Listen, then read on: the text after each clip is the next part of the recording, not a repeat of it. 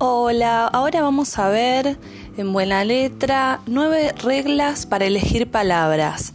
Estas nueve reglas las tomamos del libro La cocina de la escritura de Daniel Casani, em, un autor que siempre nos ayuda a escribir mejor. Comenzamos. Número uno, no repetir. No repetir las palabras constantemente que nos suenan eh, como fáciles a la hora de, escribir provocan monotonía y aburrimiento. Número 2.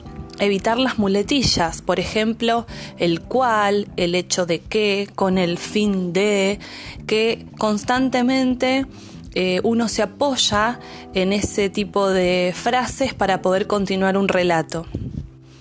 Número 3. Eliminar los comodines. Por ejemplo, un comodín es decir eh, cosa, aspecto, hecho, decir, hacer, tener, bueno, interesante. Interesante, miren qué mm, palabra que se utiliza un montón, pero bueno, también es un comodín que hay que tratar de evitar. De usarlo una vez está bien, pero no todo el tiempo. Número 4. Preferir palabras concretas que se descifren fácilmente. Número 5. Preferir palabras cortas y sencillas.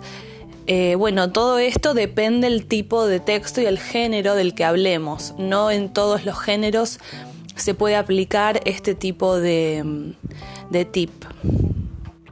Número 6. Preferir formas más populares. En vez de escribir en el cual, lo cambiamos por dónde, por ejemplo. Repito, siempre de acuerdo al género literario. Número 7. Evitar los verbos predicativos. Por ejemplo, es el director por dirige. Juan es el director de la compañía. Bueno, eh, cambiamos por Juan dirige la compañía tal y tal. Número 8. Cuidado con los adverbios terminados en mente. No abusar de su uso para no recargar la prosa. Se genera un texto muy pesado y trabado para leer y la idea es siempre que el texto sea fluido y que el lector no tenga que retroceder eh, para volver a entender eh, el párrafo o la oración.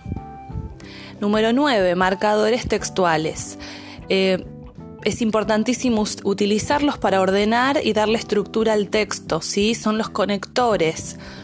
Sin embargo, asimismo, por lo tanto, eh, bueno, ese tipo de, marcadores que ordenan en primer lugar, en segundo lugar, en conclusión, en suma, eh, ese tipo de, de marcadores. Bueno, espero que les haya gustado y servido estos tips y bueno, continuamos en buena letra.